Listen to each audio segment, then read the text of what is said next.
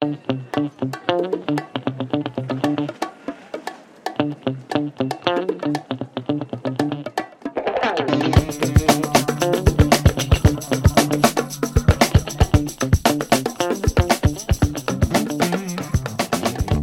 hemos llegado ya ese día, al fin de la temporada, al destino en el que acaba el camino que cada año recorremos con vosotras. Este es el último capítulo, la season finale de la temporada 3 de Rayos y Retruécanos, y no es poca cosa.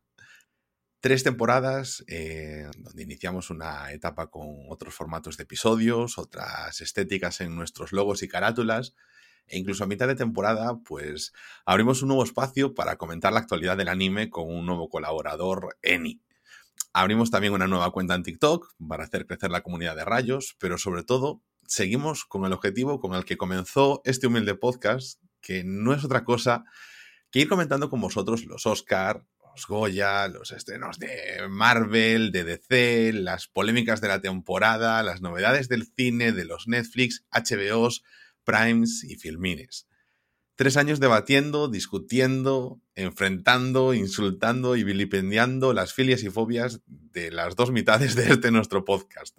Y tres veranos consecutivos en los que nos reunimos alrededor de estos micrófonos para contaros lo que vamos a ver y lo que hemos visto que creemos que debéis ver para poner la guinda al pastel pues de as noites de Serán nas Rías Baixas, del estío mediterráneo o del Udara en Casa Laje. Esto es Rayos y Retrócanos, temporada 3, episodio final. Comenzamos. Bueno, Ana, ¿cómo estás? Hola, ¿qué tal estás tú? Oh. Yo muy bien. Joli, gracias. O sea, llegamos al final de la temporada. Cansancio. Eh, saldrá el, este lunes 13 de junio último episodio del programa regular y nos pilló así un poquito atropellado porque es como que lo teníamos todo muy organizado desde hace, pues desde mayo, donde íbamos adelantando episodios, teniendo buen material eh, por ahí y tal, todo guardado, pero pues COVID por aquí, fallos de internet por allá, no sé qué, y al final se nos atropelló un poquito la, la season finale y, y bueno, bueno, la final, el final season, no la season finale. Mm. Y, y, aquí llegamos al último episodio, ya 13 de junio. O sea, hace nada que estábamos haciendo el episodio, el episodio de lo mejor del año y ya estamos aquí, a final de temporada. Totalmente. Medio año después. Pasa el tiempo volando, por desgracia. sí, sí. Estaba, o sea, cuando estaba pensando un poquito en, bueno, llegamos aquí al final, pues eso, otra vez haciendo el recopilatorio, Goya, Oscar, no sé qué, no sé qué más me he dado cuenta de que incluso esas cosas que nos han llegado y nos han venido porque queremos a veces hablar de temas que no, no son los temas de actualidad y que viene la actualidad y nos arrasa y de repente, pues ese día que nos dimos cuenta de que, madre mía, la semana que, esta semana es este fin de semana son los Goya, tenemos que hacer programa fogueado, tenemos que todas estas cosas porque es que como a veces nos hablamos de cosas que nos apetecen, hablamos de pelis que nos apetecen, que no está en la agenda del eso de que ahora salga Stranger Things y que todo el mundo esté hablando de eso, etcétera, y nosotros a veces vamos por otro lado. Hablando pues... de eso de Stranger Things, yo es que le perdí tanto el rollo a Stranger Things, es como para mí una cosa súper lejana, ¿sabes? Y ahora que estoy viendo en las redes sociales que es presente completamente, es como, ¡buah! No sé si te está pasando. ¿Cómo un que es lo presente? mismo. Sí, la, la, nueva, la actual temporada está muy coment o sea, la está comentando la gente y tal y cual. Pero no se ambienta en el presente, ¿no? No, no, no, Ah, sino vale, que, vale. Que, que para mí Stranger Things es como cosa del pasado, pero no me Mm. doy cuenta de que siguen las temporadas, ¿sabes? Porque para mí fue, fue una primera temporada increíble, una segunda muy mediocre, una tercera para mí malísima, y yo ya pasé, ¿sabes? De todo. Entonces es como, no sé ni en qué temporada están. Están en la cuarta, pero mm, lo que pasa es que hubo pandemia mediante, entonces como que algo se estiró por ahí. Yo la 3 ya no la vi.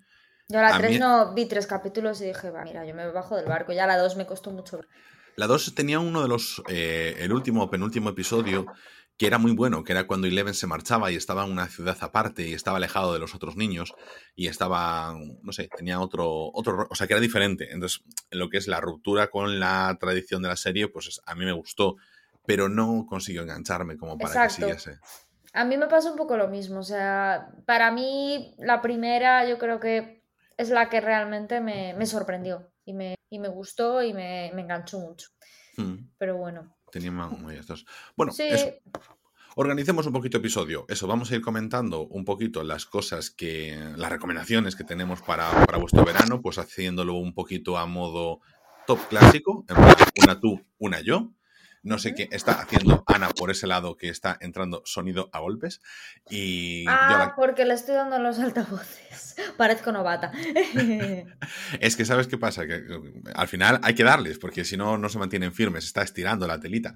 Bueno, el caso es que vamos a, a comentaros estilo top, pero simplemente pues recomendándoos, bueno, pues esta película para verano, esta, esta, esta, esta, la otra poner, o sea, mm, comentar un poquito cosas que nos apetece ver, y algún estreno que haya por ahí y como que sentar las bases de lo que será este verano, que por primera vez no vais a tener semanalmente un episodio de rayos. No es que nos cojamos ahí unos días y después tengáis a lo mejor julio o agosto, sino que nos vamos a pillar julio y agosto todo de relax. No vamos a tener los episodios, así que os vamos a dejar aquí directamente eh, nuestras recomendaciones para que vayáis haciendo vuestro verano eh, tal vez nosotros aparezcamos ahí por medio, poniendo mono de comentar ciertas cosas. Entonces ahí estemos. Lo que sí continuará será eh, Tokyo Vibes, porque, pues, aunque esta misma mañana, bueno, los planes son que continúen, porque esta misma mañana se ha anunciado que el manga de One Piece va a sufrir un parón, entonces, durante unas semanas, porque se está preparando la adaptación a la serie en acción real de Netflix y la película que se estrenará en los próximos mm, semanas, meses. Eh, pues eh, yo creo que continuaremos porque supongo que ahí tendrá material en la recámara para seguir haciendo, porque evidentemente pues hay manga escrito y que podamos seguir eh, los domingos haciendo One Piece y, Tokyo Vice en general. Pero bueno, al caso, eso, que nos vamos a tomar eso y yo te diría, Ana, ¿tienes algo que decir? Y te doy paso ya para que des tu primera recomendación de verano. No, más que nada eso, que nos cojamos el descanso, que probablemente, ¿no? Parezcamos en algún momento de los meses de verano con algún episodio, pero, pero que no vamos a hacer el diario como hemos hecho estos veranos, que hacíamos los cortos diarios y todo el rollo. Eh, vamos a seguir un poquito con el formato que seguimos haciendo ahora, pero bueno, quizás más, más espaciado por esto del verano, disfrutar. Historia, venga, recomendación. Vale, vamos a hacer dos tops uno que va a estar destinado a eh, películas que recomendamos para ver en verano y otro, eh, un top de estrenos que nos apetece ver, de cosas que nos apetece ver, ¿vale? Cosas que, tenemos pendientes para ver este verano. Bien, eh, empezamos por, me imagino que empezamos por un top y luego hacemos el otro, ¿no, Ansu? No, hacemos los dos mezclados. ¿Los dos mezclados? No, claro que no. Ah, vale. primero, yo, yo, creo que mejor empezamos primero con las recomendaciones para la gente. Vale, y, perfecto. Y luego, nos, y luego nos ponemos los deberes. Venga. Venga, vale. Pues yo en quinta posición eh, voy a recomendaros una película que no sé si ya os la he recomendado. Es una comedia súper chorra, pero siempre hablamos de que en verano pues buscamos cosas ligeritas, cosas que sean fáciles de ver, ya se sabe, el calor, las ganas un poco de desconectar, de disfrutar en la calle, no tanto en casa, viendo cosas, ¿no? Así que vamos a quitarle un poquito de intensidad al contenido de las películas en verano. Por tanto, he pensado en una comedia que a mí me hace muchísima gracia, me encanta, o sea, yo no lo puedo evitar, ya tiene años, creo que tiene 10 años, y la película se llama Paul, que yo creo que alguna vez la he mencionado, es una película de un extraterrestre y es la típica comedia road movie de, basada en los 80, bueno, basada, bueno, son dos frikis que viajan a, a la concentración esta de cómics, la Comic Con, y luego van al área 51 y allí encuentran a un extraterrestre que se acaba de escapar del área 51 y bueno, pues lo protegen y la verdad es que tiene momentos de, para mí, de morirte de la risa. Es una película que no es, no suele ser el tipo de película que me gusta a mí, la verdad, porque es un humor demasiado eh, absurdo, demasiado americano absurdo, que es un, es un género que a mí no me entra, pero esta me entró no sé si es porque el que dobla al, extraterrestre Paul es Santi Millán y la verdad es que le queda súper bien la voz porque ya solamente la voz de ese tío es graciosa. Yo no sé si es por eso, pero la historia es que me entró súper bien. Y, y, bueno, yo os la recomiendo para pasar un buen rato con colegas, el típico eh, momento en el que te juntas con tus amigos a tomar unas cervecitas en casa con unas palomitas porque justo ese día hace una tormenta de verano de la leche, pues esta película está guay para echarse una. Mira, te voy a, mm, voy a meterme un poquito en tu territorio, ¿vale? En esta recomendación que has hecho para decirte una cosa. Puede ser que a lo mejor te mole esta película porque tenga algo diferente y esa, esa diferenciación es que el director es el director del episodio peloto de The News y uno de los creadores. O sea, ahí hay brillantez. Y luego eh, los protagonistas son eh, Simon Pegg y Nick Frost, que son los de Zombies Party en castellano y son, bueno, sí, estas películas ahí que han hecho siempre de humor muy inglés entre ellos dos y son también, estaban también ahí a cargo del guion. A mí también me mola mucho. Ah, la viste tú, Paul. Sí, sí, sí, yo la vi. A mí es que me encanta, tío. adolescente y la verdad es gamberreta. Entonces, pues, en gamberreta de tranqui, ¿sabes? Entonces, guay. yo me acuerdo, creo que lo había visto con, con una amiga mía y fue en plan, tío, esto no nos va a gustar. Y nos morimos de risa, ¿sabes? O sea, es que nos morimos de risa, increíble. Bueno, te creo. Es que sí, porque yo ya te digo, es una película que yo también pensé lo mismo. ¿Sabes a cuál me recordaba? A... Me recordaba una serie de Jorge Sanz que había en, en, Antena 3 que se llamaba El Inquilino, ¿sabes? Con, la ah, estética, Dios mío, terrible, terrible.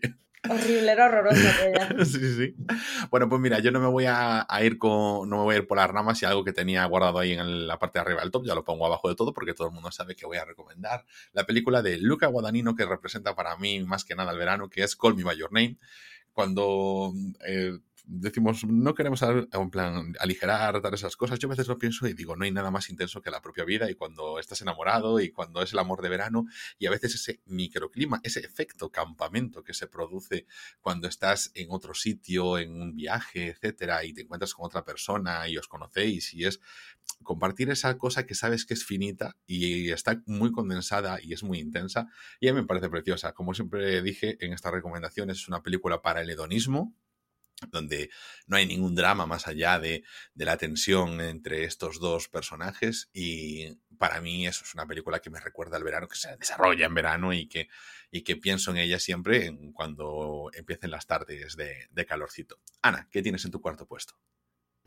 Bueno, pues yo en mi cuarto puesto tengo una película, o sea, tengo una serie que yo creo que, bueno, que es que es que es una recomendación un poco chorra porque ya es como es una serie de la, que está, de la que ha hablado sobre todo este año todo el mundo. Pero bueno, como a mí me costó verla, que la he visto este año por primera vez, me, me he mamado todas las temporadas este, este año, pues quizás hay alguno que, que todavía no la ha visto, al igual que yo, y aprovecho para recomendarla, porque yo creo que es una serie que entra muy bien en verano. Es Euforia, la serie de Zendaya de, de HBO, y que hemos hablado mucho en este podcast de ella, pero es que yo pensando, y la verdad es que dije, jo, es que es una serie que para verano mola mucho. Al final es, es gente joven, son, bueno, eh, sí que es cierto que tiene bastante drama en cuanto a, todos los problemas de, de mm, salud mental, ¿no? Que, que, que cuenta la, la serie, pero mm, no deja de ser a mi manera de ver, una serie fácil de ver.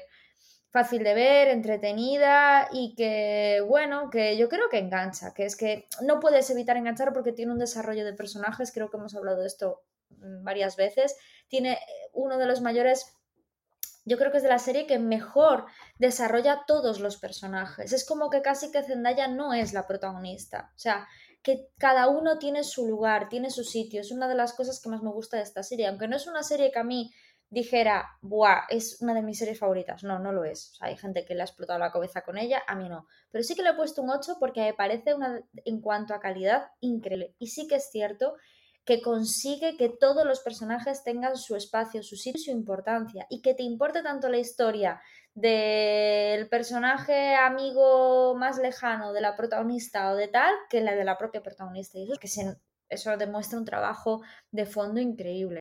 Y luego, bueno, pues la estética, todo. Yo creo que es una serie que para ver por las noches antes de dormir, te ves un capítulo todos los días y entra súper bien para el veranito. bueno, esta es mi cuarta recomendación. Ángel, ¿la tuya cuál? Espero que os entre en el veranito también como entró en mi corazón euforia. Me voy a mi cuarta eh, recomendación. Una vez más, este episodio puede ser que sea como un resumen de estos tres últimos años donde he hecho recomendaciones para las tardes de calor. Sabéis que tengo un poquito esa cosa de en verano hace calor y hay películas que se tienen que ver cuando hace calor, cuando te está cayendo ese sudor por la cara y estás sufriendo y, y te das cuenta de que ese calor es un protagonista en tu vida porque te condiciona. Todo el mundo sabemos que, bueno, todo el mundo conoce a personas, en este caso me conocéis a mí, que con el calor se pone de mal humor, que le entra un poquito esas ganas de asesinar, la paciencia se le pierde y, lo pasa mal. No es tanto a lo mejor que haya un buen, oye, el solcito, la playa, el buen tiempo, no es eso, es ese calor molesto que hace que cada vez que te des un paso te sientas sucio por el sudor. Y eso creo que se refleja muy bien en la película Do the Right Thing de Spike Lee. Haz lo que debas en castellano. La tenéis disponible, si no me equivoco yo, ahora mismo en Filming y en Prime Video. Y bueno, película, sí, por supuesto, Spike Lee, racismo, pero bueno, es una comedia realmente sobre las tensiones raciales que hay en Estados Unidos, en Brooklyn, mm, tensión sobre mm, personajes que viven en la precariedad, sus jefes, los barrios migrantes que se juntan, pues son los italianos con los afroamericanos mm, y tienen ahí sus movidas, eh, personajes estridentes. Spike Lee en ese momento juega mucho a, romper, a romper una dinámica normal de película y a meterte cosas estridentes. Súper recomendado, de verdad, quien le apetezca ver una comedia diferente, porque es comedia, entra súper bien y a cuenta de cómo ese calor es protagonista en toda la película. Ana, dale, ¿cuál es tu tercera recomendación de verano? Bueno, pues mi tercera recomendación es una película de estas ligeritas de Netflix que yo vi hace unos meses que estuve en casa con mi madre. Y la verdad es que, no sé, entra muy bien y, es original. O sea, me pareció una peli, pues eso, para ver una tarde chorras, como la gente que ve la película de Antena 3, pues yo creo que esta peli aparte eh, tiene bastante, no sé, me tuvo como algo, ¿sabes? Que mm, tiene calidad, o sea, tiene puntos muy interesantes. La película es, como ya dije, es una película original de Netflix, se llama I Am Mother, em, está protagonizada por Hilary Swank y es una película que trata sobre un robot que es la madre, que se encarga, pues bueno, de coger eh, embriones y los fecunda en, un aparato y salen niños, ¿vale? Entonces tiene una niña y, y, ella es la madre de la niña y entonces la cría, un poco como dentro de una fortaleza, un poco como la caverna de Platón, ¿no? Pero un buen día aparece una humana fuera que supuestamente, pues nada, la Tierra fuera no se podía estar, era el fin del mundo, era, eh, bueno, el típico argumento de película de ciencia ficción, ¿no? Que fuera no se puede respirar, que tal. Y eso es lo que pensaba la niña criada por ese robot, pero aparece el personaje de Hilary Swank pidiendo socorro porque está herida y ahí ella, pues, em, bueno, crea un poco de de disyuntiva, ¿no? En la situación de la niña, porque la niña empieza a replantearse cosas. Dice, jo, porque me han dicho que puede estar vivir, o porque no puedo ir al mundo exterior. Y bueno, eh, empieza a replantearse muchas cosas y se empiezan a descubrir, eh, pues, una verdad que quizás a la niña eh, no le gusta demasiado, ¿no? Y el desarrollo psicológico de la peli está súper guay y bueno, Hilary Swank, como se sabe, pues bueno, siempre hace un trabajo correcto porque es una, es una gran actriz y la niña también lo hace. Y ya os digo, para veranito está estupenda, para ver una tarde o para ver una noche con amigos, novio, pareja, madre, padre, porque vas de visita. Ya os digo, mi madre es mayor y le entró muy bien esta peli. Bueno, a ver, es que ya también mm, estas cosas así raras le gustan, pero bueno, yo creo que le gusta a todo el mundo este tipo de pelis. Así que nada, esta es mi recomendación. Jolín, pues no la conocía, o sea que en libreta y papel ahora mismo. Sabes que no, la tenía, pero, pero nada ubicada. Bueno, venga, os voy a traer entonces yo mi, puesto número 3 en recomendaciones. Es una película que volví a ver recientemente, eh, un par de semanas, para un episodio que estamos preparando eh, un poquito en conjunto. Y, y me di cuenta estos, estos días de que ya hice el check completo a toda la filmografía de Mamoru Osoda. Y la película que os voy a recomendar es La chica que saltaba a través del tiempo. Eh, volviendo a ver, tenía todo el rato esa sensación de eh, bueno, se ubica en el preverano japonés y para mí es como es buena recomendación ¿eh? para verano esa, me gusta, Ángel. Es que, ¿sabes qué pasa? Bueno, quería incluir un poquito de variedad, ¿sabes? Dentro de todas las cosas. Tenemos un poquito de comedia con Do the Right Thing, pues meto aquí un poquito eh, el anime eh, con La chica que saltaba a través del tiempo, bueno, el, amor de Call Me By Your Name y esa intensidad de la relación. Y luego lo que ya os comentaré en los siguientes episodios, o sea, las siguientes recomendaciones. Pero, ¿sabes? Aquí me recordaba tanto, es porque pensaba muchísimo en todo ese...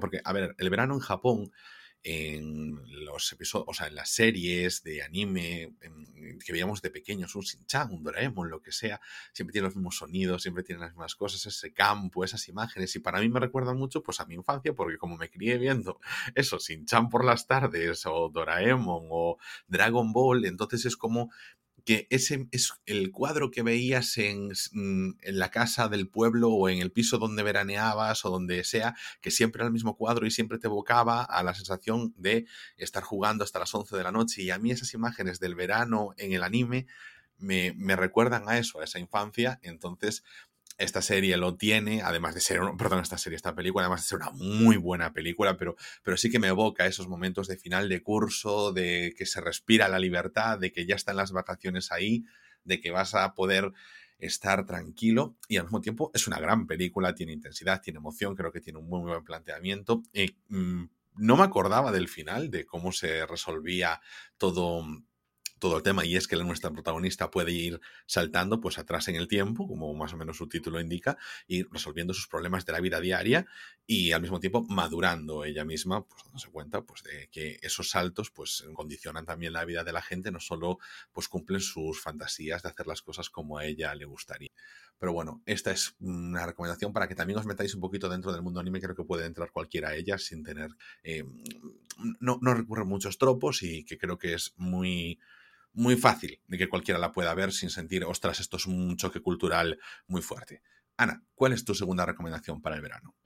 Pues mi segunda recomendación también es una serie que ya he hablado bastante de ella, pero es que de verdad me parece tan fácil de ver, graciosa, eh, con muy buen ritmo, es que con musicalidad, o sea, es que lo tiene todo, eh, sátira, em, originalidad, es que yo creo que para verano es una serie perfecta.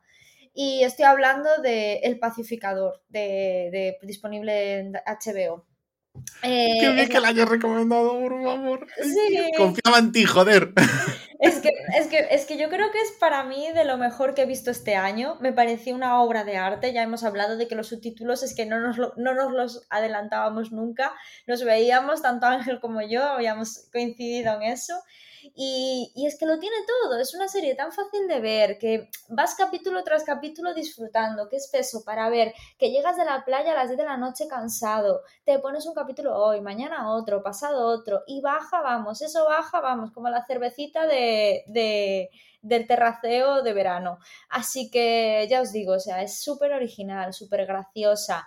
Eh, John Cena está increíble, o sea, una persona tan, ¿cómo decir?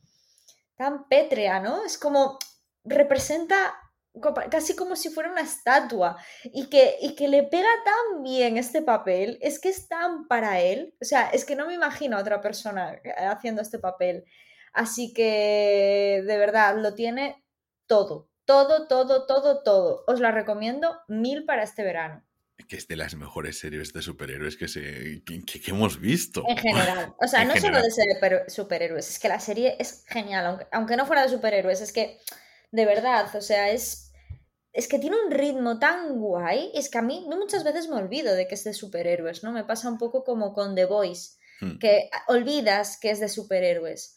No es como cuando ves uh, una serie de Marvel o así. Es distinto. Es como que olvidas fíjate, que yo tenía, tenía mis dudas de, dije yo, a Ana lo de los títulos de crédito le va a encantar. O sea, es, es, el opening que nunca se va a saltar uno.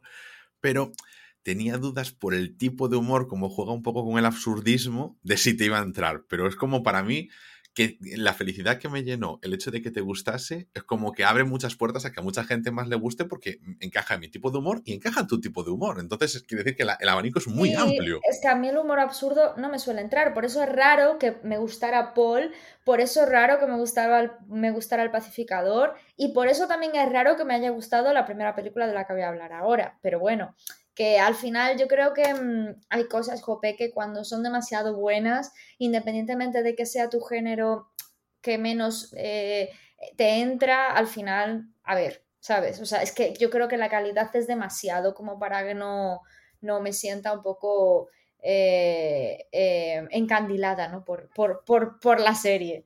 Así que bueno, venga, que qué poético me ha quedado. Por favor, eh, es que Gustavo Adolfo eres tú. Mira, vamos a ver, voy con mi segunda, mi segunda posición. Oh, es como muy. Yo seguro que gente que nos ha escuchado durante todos estos años pues, ah, podrá adivinar esta segunda posición, seguro que puede adivinar la primera, incluso que voy a colar una mención especial que, es como cuestión de honor meterla. Pero bueno, eh, si antes estaba hablando de la intensidad, de la pasión, de los amores de verano de Call Me By Your Name, pues ahora quiero hablar un poco de esa eh, aceptada depresión, desolamiento y al mismo tiempo eh, sentir como que los sentimientos y los cuerpos se derriten con el propio calor del verano en las noches estivales, pero el único momento en el que tienen para poder vivir dos personajes que, claro, no pueden aprovechar el sol como nosotros porque son vampiros, en solo los amantes sobreviven. Tilda Swinton y Tom Hiddleston, nuestro querido Loki. Bueno, acompañando pues eso, mía más Sikowska, vamos a ver si lo digo bien. Y bueno, un buen elenco de, de secundarios en esta película de Jim Jarmusch. es verano puro para mí también, porque es eso, es como eh, sentir. Eh, esos momentos, esas tardes, esas noches con tus amigos, donde se va deshaciendo la moral, es como que te sientes que te arrastras, pero que hay un hilo de vida que te obliga a seguir adelante, pero tu cuerpo ve que se hace y se deshace y que no puedes más y sin embargo, pues ellos muestran ahí su amor entre también ese Estados Unidos de la periferia industrial de Detroit, mientras ellos em, viven en ese ambiente bohemio y autodestructivo. Maravillosa película, o sea, no es un drama, en plan melodrama, nada por el estilo, es deliciosa, me encanta. Y es como para mí verano, verano, verano. Ana, ¿qué tienes en tu primera posición? Bueno, pues me vas a odiar porque es una peli que me dijiste mil de ver y que yo me costó ver porque, a ver, eh, he traído ya la peli típica de terror de... Porque yo creo que en verano no puede faltar una película de terror. quería, poner... Te, la escribo, no la digo y, y a ver si acierto. Va, fijo que aciertas. Ya está escribiendo. lo he escrito mal, lo he escrito mal. es, que lo ha escrito muy mal. He escrito muy mal. vale, eh, sí es esa. A ver, es que eh, eh, yo creo que una peli de terror siempre tiene que aparecer en verano, ¿no? Aparte ya los cines se llenan de pelis de terror, pelis de tiburones y pelis así, ¿no? entonces, em, pero esta me costó mucho verla porque, claro, yo no soy capaz de verla sola. Eh, normalmente las veo o contigo, Anso, cuando estoy contigo, o si no, cuando consigo engañar a mi pareja, porque mi pareja odia las pelis de terror básicamente porque se caga de miedo.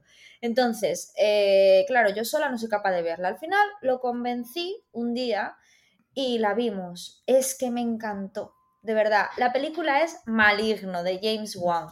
¿Y sabéis por qué la pongo? Porque es que es una peli que me gustó tantísimo, por muchas veces lo absurdo de la peli, me recordó a mm, ese regreso de Samalayan con la visita, que después de haber tenido un desastre de películas los años anteriores, de repente casi se autoprodujo la visita, como un poco el resurgir ¿no? de su carrera. Salió a la luz con la visita, una peli completamente absurda que yo me morí de la risa en el cine y de la risa y del miedo, ¿no? Y, de repente, pues eso, descubres que un género, jope, original relacionado con el terror. Y entonces en Maligno es un poco lo mismo. Es que aparte es que se... Es que da mucho miedo. O sea, la película da miedo, da grima, da, da chungo y a la vez eh, tiene esa parte de sátira guay, ¿sabes? Entonces es que de verdad me parece una auténtica obra maestra y me gustó cuando Alex de la Iglesia estaba diciendo en la entrevista esta con este hombre Ángel, ¿cómo se llama? Que tú lo sabes. Con Alejandro García Calvo de Sensacine. Exactamente. Estaban diciendo que les parecía una obra de arte, que, hacía años que nos hacía una obra de arte de tal magnitud, ¿no? Y junto con Hereditary, eh, Maligno yo creo que es de lo mejor que ha habido en, el panorama de terror. Y Carlos Areces el otro día en Script, con la crítica de cine esta... María Guerra. Exactamente, con María Guerra. Eh, le estaba diciendo eh, Carlos Areces que le parecía, o sea, para ver en verano y todo el rollo, de lo mejorcito que se ha hecho un terror maligno, que era una fantasía. Y entonces María Guerra le decía, es que yo lo sé, porque, entonces, no, es que Carlos Areces le dice, es que yo no entiendo cómo hay gente que se salió del cine porque le parecía malísima la película. Yo a esa gente de verdad invito a que vuelvan a verla, que le den una oportunidad, o de verdad, o sea, yo no sé entonces qué les pasa en la cabeza, ¿no? En plan coña, lo estaba diciendo. Y de repente María Guerra dijo, es que yo soy una de esas que se salió del cine. Y entonces el Carlos Areces se le quedó así y le dijo, mira, eh, de verdad, tienes que volver a verla. Y si no, si no la entiendes, yo te lo explico. Pero es que es imposible que no entres en esa. Y María Guerra le decía que no, que ya con James Wan, que no, que no, que no compaginaba, que no, no entendía su humor, no entendía su rollo, ni, ni sus películas, ni nada, ¿no? Y Carlos Areces la miraba como una, en plan, tú eres un extraterrestre, o sea, ¿qué te pasa en la cabeza? Y yo creo que es un poco así. Yo pensaba que esta película realmente no me iba a gustar. Me pasa un poco como con Paul, me pasó un poco con El Pacificador. Esos géneros a mí me cuestan. Joder, entré, de, vamos, entré a saco. Vuelvo a decir lo mismo. Cuando algo es demasiado bueno, independientemente de que sea tu talón de Aquiles, que es un poco lo que me pasa a mí, ¿no? Eh, con este género que es el que más me cuesta por un tema de que, bueno, a mí me cuesta entender a veces la ironía realmente cuando es tan bueno, tan bueno, tan bueno, tan bueno, es que es imposible no caer rendida. Imposible. Entonces, por eso he querido poner un poco como pelis guays, pelis facilonas, pelis eh, para verano, pero también pelis que han significado para mí como un reto. Y, decir, jo, he entrado en esto, me ha molado, mm, coño, eh, eh, qué guay que me gusten cosas distintas, ¿no? Porque está bien abrir, como cuando eh, descubres un género de música nuevo, no es que lo descubras, porque los que hay ya lo sabemos, pero que realmente te empieza a gustar, realmente lo empiezas a disfrutar. Eso está guay porque te abre un, campo enorme, ¿no? Para, para, para seguir disfrutando. Y un poco con esto me pasa lo mismo, así que estoy súper orgullosa. Y este es mi top one. Ángel, venga, con el tuyo le, doy, me meto un momentito con, tu maligno para, o sea, apoyarte a mí con esa recomendación para verano. O sea, me quedó ahí en plan a las puertas de ponerla. Y... Está disponible en HBO para los que quieran verla. Y, fíjate, o sea, para apoyarte más en esto, de a mí, de James Wan, que es un director que generalmente hace, además, tiene terror, además de algunas cosas como Fast and Furious, de lo cual también soy fan, o Aquaman, de lo cual también soy fan, pero a mí realmente de James Wan solo hay dos películas que yo digo, me gustan, me gustan, que son So 1 y Maligno. El resto me parece mucha. O sea, a mí, por ejemplo, Expediente Warren no me parece. Como le gusta a mucha gente, pero a mí no me acaba de entrar Expediente Warren como tal. O sea, me parece buena, parece interesante, pero no es el tipo de terror que a mí me gusta. Es una calidad tremenda. O sea, es la película convencional paranormal con una calidad tremenda, porque normalmente todas son muy malas. Y yo sabes que tengo una fan indiscutible del, género de terror, que es raro, la verdad, pero es mi madre. O sea, solamente ve películas de terror, tengo el Netflix petado de recomendaciones de pelis de terror y realmente es como todo lo que a ella le gusta concentrado en una buena película. Claro, no estamos hablando de una película de autor, ni de una película, pues eso, como maligno que tiene un AI, como hereditario que tiene un AI, pero siempre hablamos que a veces que sencillamente hay que hacer una peli que te transmita todo lo que quieres y, que, sea fácil. Y yo creo que eso es lo que eh, expresa, nos transmite Expediente Warren, una buena película con todo lo que la gente espera de ella. Yo simplemente, o sea, ni voy a entrar. Yo creo que es sólida en sus planteamientos, en sus bases. Creo que se hace una película que cumple bien, hace las cosas bien, pero mm, que que me va otro desbarre, como en Maligno. En Maligno, de hecho, hay un acto que es un que me quedó un poco en plan, no me puedo creer, la estaba viendo con nuestro colaborador habitual, Alex, y, los dos coincidíamos en, Buah, si, si el motivo de esto es esto, es como que nos da una bajona, pero era cuestión argumental, que teníamos ahí una discrepancia argumental con la película, pues es que viene ese tercer acto, que es ese desbarre tan grande que es que, lo vais a pasar, pero lo vais a disfrutar un montón. O sea, una recomendación de primer nivel maligno. Yo me voy. A ver, Norman Jewison hizo una película en 1967 que yo desde que la vi la he recomendado muchísimo. Eh, hace poco, pues nuestro colaborador, otra vez, Alex Jiménez, tuvo la oportunidad de verla en el cine y vuelvo otra vez a mi constante de recomendar películas que yo creo que el calor afecta y que para verano es como que si son buenas en cualquier época del año, en verano tú la entiendes más, empatizas más con los personajes, lo sientes en tu propia, propia piel y el hecho de que lo sientas es un añadido, es ese plus que en la película no estaba hecha para que lo vieses así, puede ser, pero yo creo que eso lo mejora, pero sin lugar a dudas. Estoy hablando de In the Head of the Night, en el calor de la noche, protagonizada por Cindy Poitier, increíble, así como se ha traído eso. Dramas, eh, amor intenso, comedias locas, un buen anime sencillito en el calor de la noche. Es la gran coronación, la gran película, la mejor película de las que os traigo aquí a nivel de calidad. Em, mm, de verdad, es cine.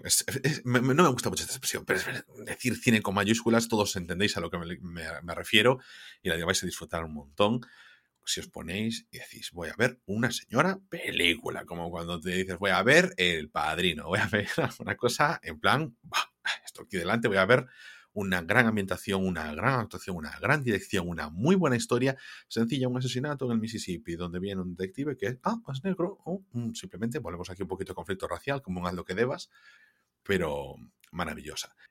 Y, hostia, que se me ha pasado. Quería hacer una mención especial y la voy a hacer súper rápida. ¡Ah! Mad Max Fury Road. Es que es una película que, tienes en el desierto. Así que nada, acordaos de ellos cuando estéis en la playa. Echadle un vistazo. Que queréis ver una película disfrutona. Es esa. Es una, de las mejores películas de la última década y no os la podéis perder. Ya está ahí. Se me coló antes de hacer el, top número uno. Y yo creo que podemos pasar a, las, a los deberes, a las cosas que nosotros queremos ver este verano, ¿no, Ana? Sí, venga. Yo aquí sí que tengo dos menciones especiales, lo siento, ¿eh? pero es que no me daba pues, la vida. Pues tírale. Empiezo, empiezo con las menciones especiales y voy a mi tercer puesto. Eh, voy a hablar un poco de los estrenos de cine que, y también de, mm, de, alguna serie, ¿no? Eh, pero sobre todo estrenos de cine de este verano. Porque hay un eh, tráiler que me han puesto ya dos veces en el cine durante estos meses que me ha explotado la cabeza de las ganas que tengo de verlo porque me ha parecido una fantasía, que es Ballet Train de Brad Pitt. Y, mm, está, bueno, está dirigida por David Leitch, Leitch que conozco. Pero bueno, la historia es como, es un cinco asesinos a sueldo, bueno, os leo la sinopsis, se encuentran a bordo de un tren bala que viaja de Tokio a Marioka con unas pocas paradas intermedias. Descubren que sus misiones no son ajenas entre sí. La pregunta es, ¿quién saldrá vivo del tren y qué les espera en la estación? A ver, realmente me pareció una locura el tráiler. O sea, me pareció una auténtica locura. Es como una mezcla de eso, de, de, una peli típica japonesa de lucha con de repente una sátira estadounidense de lo más absurda y todo junto y Brad Pitt en el medio. O sea, me parece una fantasía y tengo muchísimas ganas de verla. Que a lo mejor me lleva una decepción, sí, pero me parece una fantasía. Esa es mi primera mención. Y la segunda mención es espera, una antes, serie. Espera, entro, entro un momentito, porque ya, es que iba a ser mi película de mi estreno recomendado, ¿vale? Train. Entonces ya entramos a hablar de ella. sí, a mí también me pusieron el tráiler y yo cuando lo vi dije, ¡wow! Esto, esto es John Wick encerrado en un tren. y cuando, y cuando dije John Wick encerrado en un tren, eh, David Leitch es el director de John Wick, creo capítulo 1 o capítulo 2, una de las dos, pero también es el director de Deadpool. Eh, en fin, que lo tiene, ah, tiene ahí ese bagaje, tiene ese bagaje de cine de acción que, bueno, sabes, cuando la estaba viendo pensé más en John Wick, bueno, eh, que a lo mejor en otras películas de, de hostias como panes, como The Ride, etcétera, pero pero es que pinta guapísimo. O sea, ¿sabes en cuál pensé? Pinta muy bien. En, pensé que es. Eh, me, en mi cabeza era un Snowpiercer, pero de, de, de desfase y artes marciales. De coña, sí, sí. Snowpiercer de coña. Más que nada porque, como tienes esos personajes asiáticos eh, y al mismo tiempo tienes el protagonista americano y tal que está allí, ese Brad Pitt eh, impertérrito. En plan, yo aquí estoy ya pasado de vueltas del mundo y, y pinta súper bien, la verdad. Lo que pasa es que, bueno, pues tenemos que esperar a agosto para el estreno en cines. No sé si tendremos ahí al suerte de algún preestreno, tú que estás cerca de unos cines buenos, pues a lo mejor tienes suerte y te puedes acercar por ahí preestrenito de estos. Pero creo que es de estas que merece la pena verla en el cine porque la estética es buena, buena. Yo espero que no sea, porque realmente cuando la estaba viendo me recordó también un poco el, el tráiler, ¿no? Ah, ¿Te acuerdas aquella película de eran como unas ciudades de máquinas que Engineer no sé qué se llamaba la peli? Que Mortal Engines. Esa.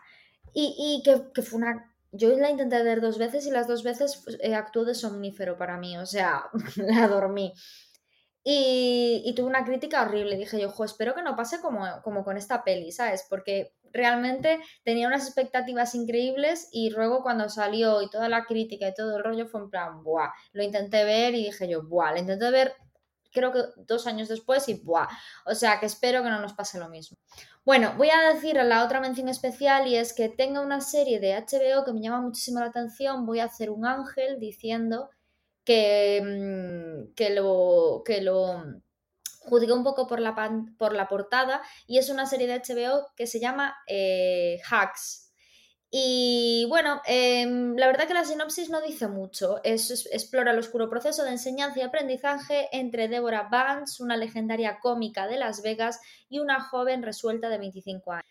Pero es que claro, luego ves lo que es la portada, ves a una señora típica de Las Vegas con su micrófono en la mano y a una chica súper así, no sé, veinteañera, indie, eh, mm, y de fondo mm, Las Vegas, y dices tú, fantasía. Está teniendo una crítica tremenda, lo ha petado en los Globos de Oro, en los Emmy, en todos los premios de este año 2021, del pasado año. Y bueno, yo la verdad es que tengo muchísimas ganas de, verla, por lo menos tengo curiosidad. Vale, y ahora voy a hablar de mi tercer puesto, Ángel, que es eh, básicamente eh, 2. Lo van, bueno, se va a estrenar el 8 de julio. Thor 2, no, perdona, Thor 3. Thor 4. vete, a la porra, me he liado. Sí, porque se, ha, se, ha, muerto, se muere, se muere de la risa. Thor Love and Thunder, ya está. Sí, el Thor 4. vale, es Thor 4, vale. Después de Thor 2, lo, que fue una mierda, vino Thor Ragnarok, que es una obra de arte, y ahora viene Thor eh, Love Thunder, que sería la cuarta parte de esta saga. Y tengo muchísimas ganas de verla porque aparte está, vuelve a estar dirigida por eh, Taika Waititi, igual que Thor Ragnarok, así que ya solo por eso eh, tengo ganas, muchísimas ganas de verlo porque Taika Waititi ya se sabe que siempre es sinónimo de calidad. Y se estrena el 8 de julio y la verdad es que yo tengo muchas de verla. Aparte vuelve otra vez Natalie Portman a esta peli que parecía que en Thor Ragnarok había dejado a Thor y vuelve eh, más fuerte que nunca, eh, todo se ha dicho, literalmente porque bueno, aparece vestida también de Thor y con bastantes músculos. Así que bueno, a ver qué, qué, nos depara. No quiero leer la sinopsis, así que no os voy a decir de qué va porque no me mola nada leer la sinopsis de estas pelis. Así que nada, eh, os la, yo tengo muchísimas ganas de verla y lo tengo de pendiente. 8 de julio.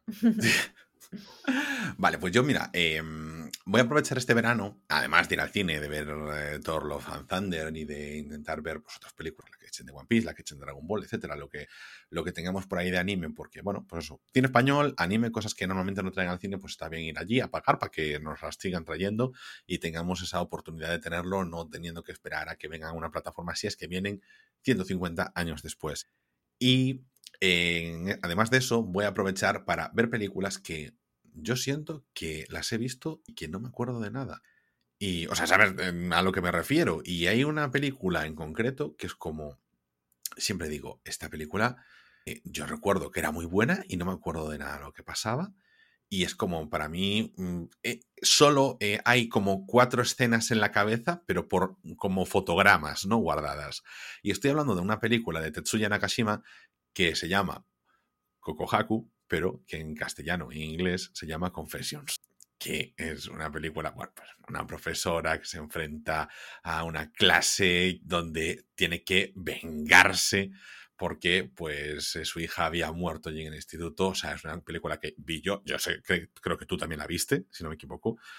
Y, y es una película que no sé, que, tengo como eso guardado en la cabeza, cuatro imágenes de eso de, eso, de venganza eh, total eh, y una revenge movie, como en su momento la película Revenge, pero a la japonesa, es decir, a lo cruel. Entonces tengo ganas de volver a verla eh, por ese mismo motivo. El otro día me puse ahí un poquito tal, sé que estaba en filming, pero estoy en, ahora estaba viendo cuando estaba haciendo este episodio que en Film Affinity no aparece como que está disponible en filming, o sea que igual me la sacaron y lloraré, pero bueno, ya me buscaré las castañas para poder encontrarla o alquilarla o lo que sea, porque sí que mm, quiero cumplir con este propósito un poquito de verano, voy a traer unas películas un poquito diferentes y esta es una de ellas, una película que sinceramente, ya voy diciendo que la quiero ver, pero ya la he visto. Mi recuerdo es muy bueno. Mi nota también fue bastante buena en su momento. Entonces, pues como un, el querer desbloquear un recuerdo en mi mente de algo que sé que me había entrado mucho, gustado mucho y sin embargo, por algún motivo, ya no me acuerdo de. Ana, tu segunda recomendación. Bueno, de ver o lo que quieras. Sí, yo he visto una película, tío, que me tiene muy buena pinta, Primero porque vi que era de la Blumhouse Productions, de películas de terror. Eh, luego porque estaba... De películas de terror como Whiplash. Ah, sí. Yo pensé que Blumhouse era de... Eh, sí, sí, es de películas de terror. Ah, no. Ah, bueno, sí, tiene un montón de películas de terror, no iba Sí, sí, sí, sí, sí, es que es de, películas de terror. Sí, sí, Pero por eso de terror como Whiplash. No, Whiplash no terror. Es que mira que le tiene manía a Whiplash, ¿eh? Bueno, eso, que tiene muchísimas de películas de terror en su... Es una productora que trabaja mucho con eso, ¿vale? Y em, estaba protagonizada por Ethan Hawke. Entonces dije yo, jo, pues eh, Ethan Hawke la verdad es que lleva unos años que se le da bastante por las películas de terror, Insidious, eh, trabajó también para, eh, con La Purga, o sea, películas que lo han petado bastante y que él ha sido el protagonista. Bueno, estuvo de protagonista también de una peli de Amenábar con Emma Watson, que a mí no me gustó nada, eh, Regresión creo que se llamaba, y bueno, a mí no me gustó, pero bueno, que se le, últimamente está saliendo bastante en pelis de terror, dije yo, ojo, pues Blumhouse, eh, Ethan Hawke, y luego la sinopsis, que me parece que tiene una pintaza. La voy a leer. Eh, es en una ciudad de Colorado, en los años 70, un enmascarado secuestra a Fanny Shaw, un chico tímido e inteligente de 13 años, y la encierra en un sótano insonorizado donde de, donde de nada sirven sus gritos. Cuando un teléfono roto y sin conexión empieza a sonar, Fanny descubre que a través de él puede oír las voces de las anteriores víctimas, las cuales están decididas a que Fanny acabe igual que ellas. Entonces, no sé, parece una fantasía de sinopsis. Aparte la portada, no sé, es como que un hombre con una máscara, con una sonrisa muy grande, tipo la purga. Mm, no sé, me tiene muy buena pinta. Os digo cuándo se va a estrenar, que es el 24 eh, de junio, es decir, a finales de este mes.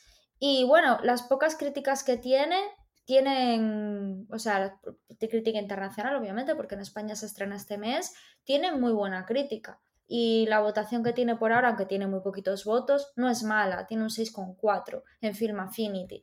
Así que bueno, yo lo dejo ahí para ver si os interesa y, yo, yo creo que voy a ir al, al cine a verla lo más probable yo también la tengo en el punto de mira, porque es. Eh, a ver, el director es director clásico de terror, pero quien nos ha traído además ese director clásico de terror, que ya es habitual. La segunda parte también vino con un director de terror, que es la primera película de Doctor Strange.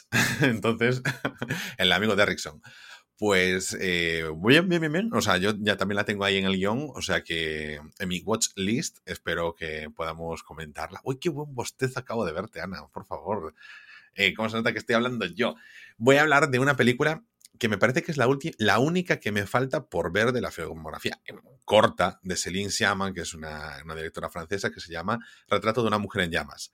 Eh, justo mm, eh, debatiéndome sobre qué películas tenía ganas de ver, esta es una película que llevaba mucho tiempo en mi, en mi watchlist. Y el caso es que está disponible desde hace nada, esta semana más o menos, en la plataforma que iba a decir gratuita, pero que todos pagamos con nuestros impuestos, de RTV que a todo el mundo le recomiendo que se pase por allí a echar un vistazo porque es verdad que si bien pagamos Filming, HBO, pagamos Netflix, pagamos Crunchyroll, pagamos Disney Plus, pagamos un montón de plataformas, esta también la estamos pagando, no la estamos teniendo en cuenta y pues tenemos a veces a ver, en películas de primer nivel allí y a disposición, ya te digo, eh, financiado con nuestros impuestos y también es una forma de decir, ostras, eh, que tengamos una plataforma pública y de acceso eh, gratuito para el usuario insisto, no gratuito porque lo pagamos con los impuestos, pero sí de acceso gratuito, en el que podamos tener cine de calidad, así que yo reivindico también el utilizarla.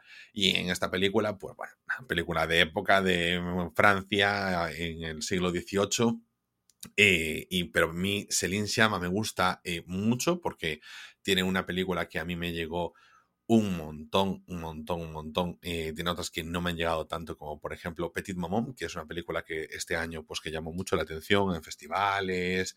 Y bueno, pues no sé, que gustó un montón, pero a mí no se me hizo eh, muy no sé cómo decirlo, no, se me hizo entrañable como, como a todo el mundo le pasó. Eh, no sé, me quedé un poquito más frío con ella, pero sí que tiene eh, Girlhood, perdón, que yo en su momento lo vi en el rollo de películas adolescentes, me parece de las más guays, porque es eso, eh, fraternidad pura entre amigas. Eh, tienen una película sobre la sexualidad de un niño-niña que también hace un montón de años que la vi, que se llamaba Tomboy, que me pareció también de lo mejor que se había hecho en ese momento. Yo la vi hace muchísimos años y fue una época en la que yo vamos a darnos aquí un maratón de películas LGTB Plus y, me había gustado, de verdad la recomiendo también muchísimo. O sea, al final tiene una filmografía muy sensible, o sea, ya te digo, Petit Maman es muy sensible, pero esta es como la película que han referenciado siempre, con su película de culto, tiene, tendrá un par de años, no mucho más, pero que había como, uff, eh, y Petit Maman venía arropado del gran éxito de retrato de una mujer en llamas y yo, pues la como que es la que me salté en su momento. Entonces, pues bueno, aquí os vengo yo a, a decir que eso, que está, o sea, que, es la que me apetece ver este verano, darle esa, esa oportunidad y, comentaros después a la vuelta qué me ha parecido. Anita, venga, ¿cuál es tu number one? Bueno, pues mi number one no es otra que, bueno, se estrena aparte creo que se ha estrenado se ha estrenado este fin de semana.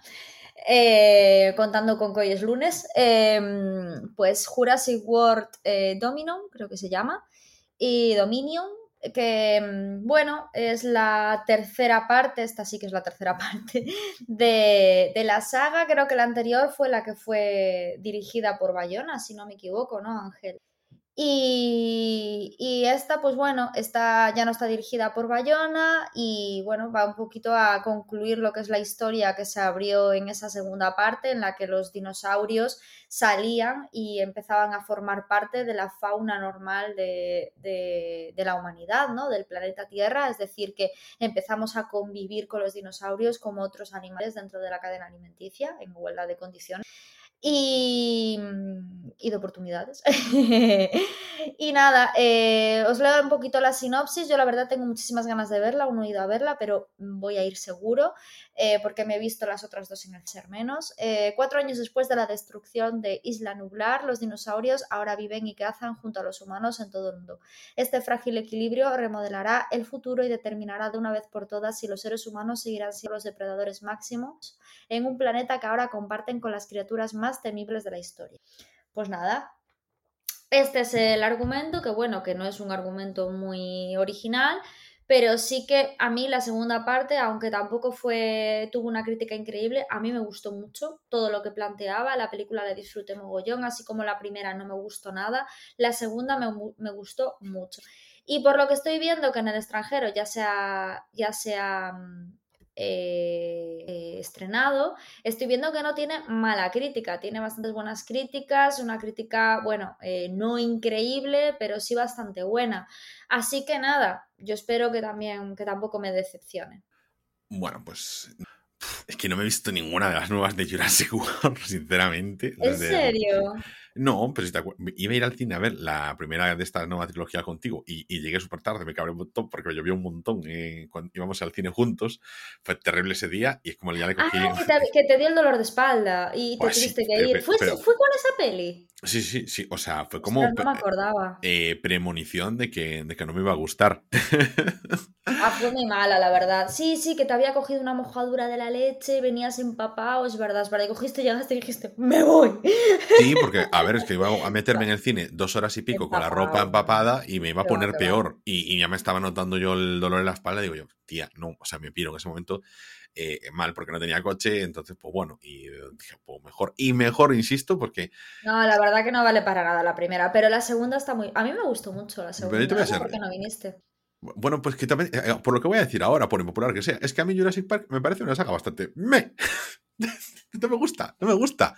O sea, no me gusta, no me, parece interesante, no me parece atractiva. Entonces, eh, siempre me he sentido más alejado. De hecho, mm, eh, yo, pues sí, Jurassic Park, por presión social, acepto que son una buena, unas buenas películas. Me voy con el último, no sé, deber que me autoimpongo. Porque eh, este año, bueno, el año pasado, pero bueno, más o menos este año, ha salido un cine a cartelera una película que me llamaba cero la atención.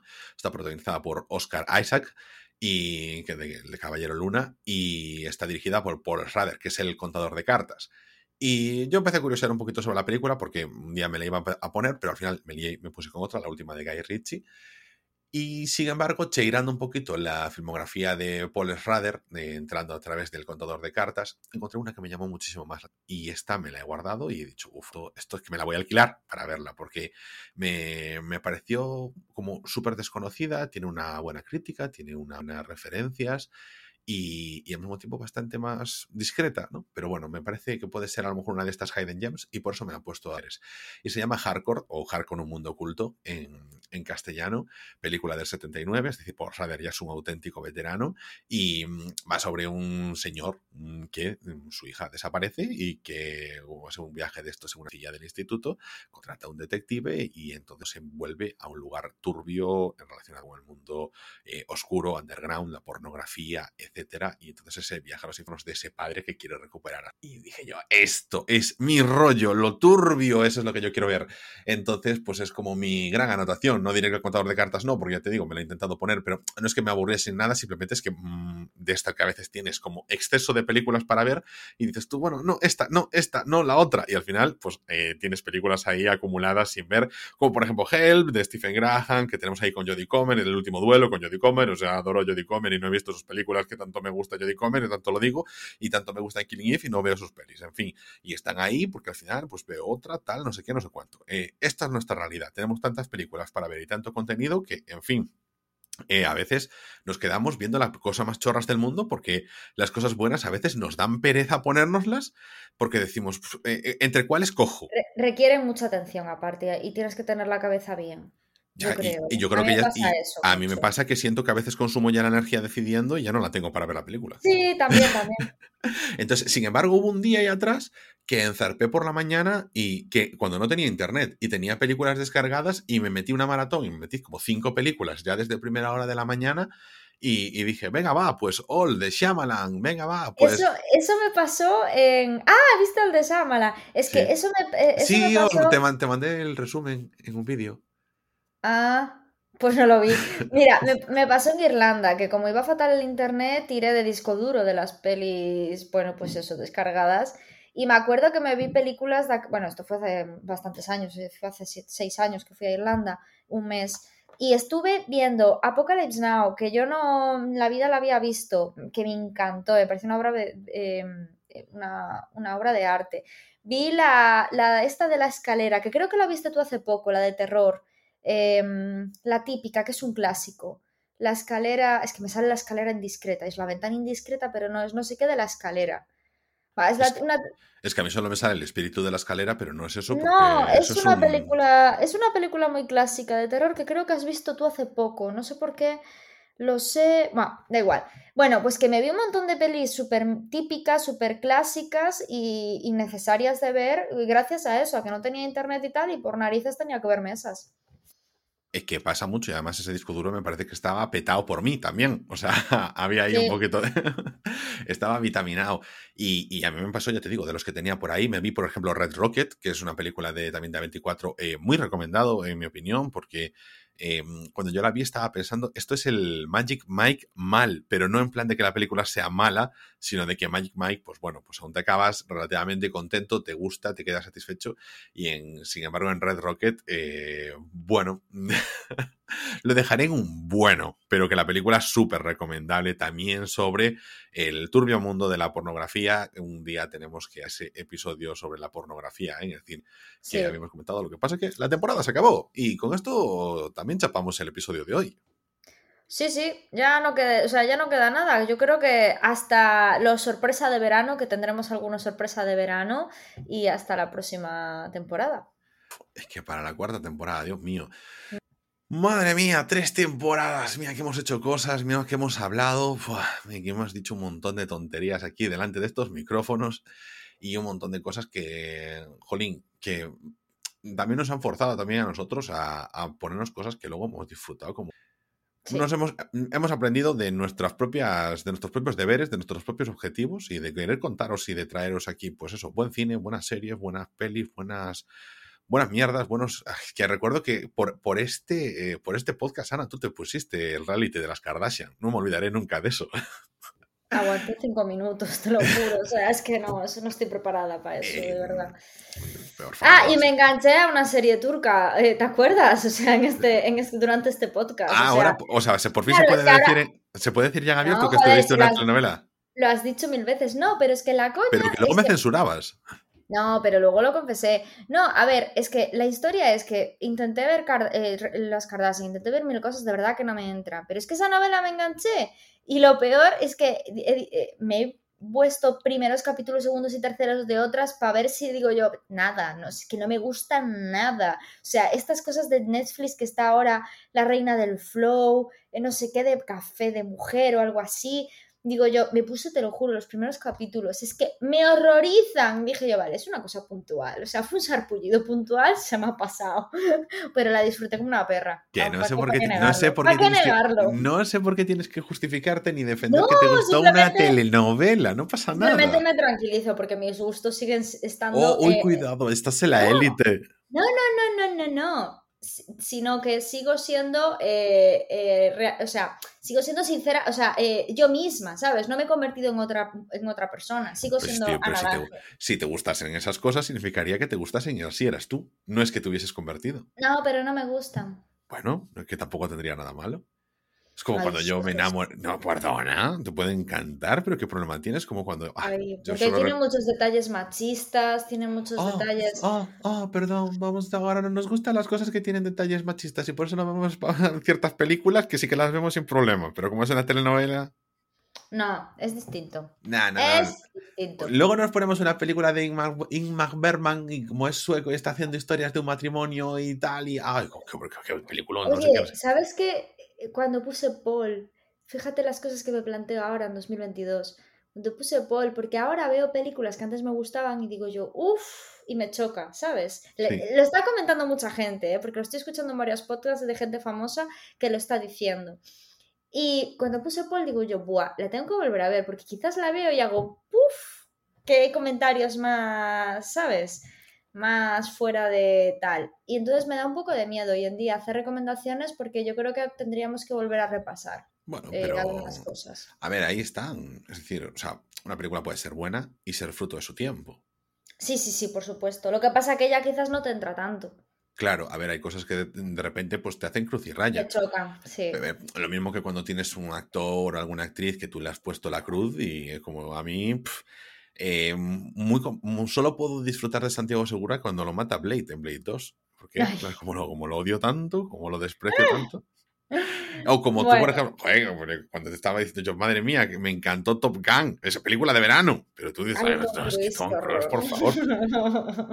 es pero verdad. no sé, no sé, esa gente que, bueno, hay gente que sí, que no, que hay gente que se lo pasas, hay gente que no se lo pasas, hay gente que, no sé, pero tenemos, a ver, la intachabilidad no, está en ninguna parte y cogemos en términos generales al final cómo están las cosas y si la película es buena, pues puedes disfrutarlo y eres lo suficientemente adulto como para eh, eh, aislar esa parte, porque a lo mejor no es la parte central. Evidentemente, si la película es una apología de la violación, pues lo va a ser siempre y ahí ya mm. no habrá por dónde salvarlo, pero bueno. Así que nada, Chiquis, chapamos el chiringuito, pero ya definitivo en esta tercera temporada. Así que terminamos por hoy, terminamos por esta tercera temporada. No olvidéis que vamos a seguir por ahí, por Twitter, a los mandos de Ana María Laje en la cuenta oficial eh, arroba rayos podcast, en TikTok, en nuestra nueva flamante cuenta. No soy María, que quede claro. Arroba rayos movies, eh, capitaneada por el titán de BA de arroba Drama. y que nosotros pues nos podemos eh, ver todos los domingos durante este verano, eh, nuestro compañero Eni en Tokyo Vibes y en este próximo episodio sorpresa y a la vuelta del verano en Rayos y Retruécanos, el podcast.